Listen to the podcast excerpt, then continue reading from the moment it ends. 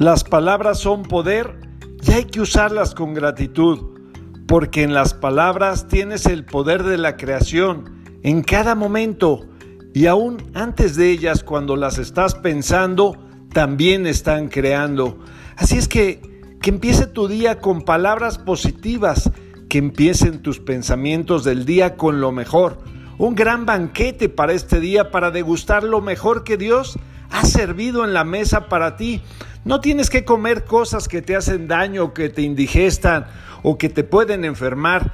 Llena tu vida, llena tu día de palabras de poder, de pensamientos de poder.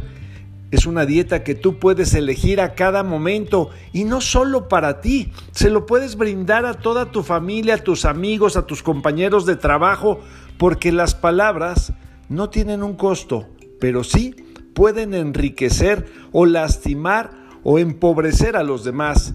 Así es que la invitación de hoy, elige las mejores palabras, no solo para ti, sino para todos, para todas las personas y sobre todo para las que estás más alejado de ellas o para las que piensan o que tú piensas diferente de ellas, porque recuerda que todo lo que tú lanzas hacia los demás lo recibes, pero lo recibes multiplicado.